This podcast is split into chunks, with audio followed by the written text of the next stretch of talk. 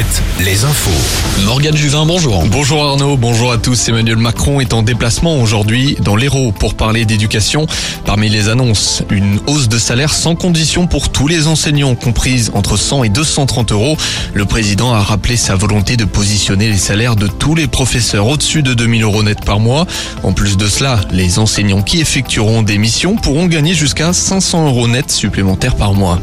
Une course-poursuite après un conducteur mineur hier soir à Angers. Les forces de l'ordre se sont engagées contre un adolescent de 17 ans dans le quartier de Belleveille.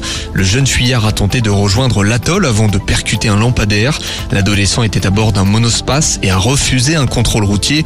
Les autorités auraient tiré plusieurs balles pour arrêter le véhicule en fuite. Le jeune homme a été interpellé. L'électrique cohabite dans le marais Poitevin. Une entreprise récemment installée à Niort lance deux bateaux propulsés à l'électrique. Inauguration aujourd'hui en Deux-Sèvres. Les navires pourront embarquer jusqu'à 12 passagers grâce à 6 couchages. C'est un demi-succès pour la fusée de SpaceX baptisée Starship. Le vaisseau de 120 mètres, le plus grand jamais construit, a explosé en plein vol plusieurs secondes après le décollage.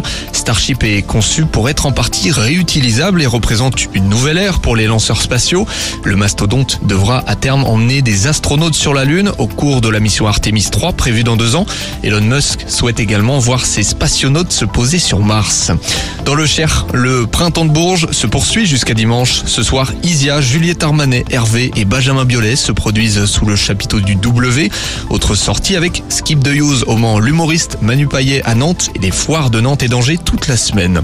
Le petit Tour de France partira de Bretagne cette année. Le Tour de l'avenir verra ses coureurs s'élancer de Carnac le 20 août prochain selon le quotidien Le Télégramme.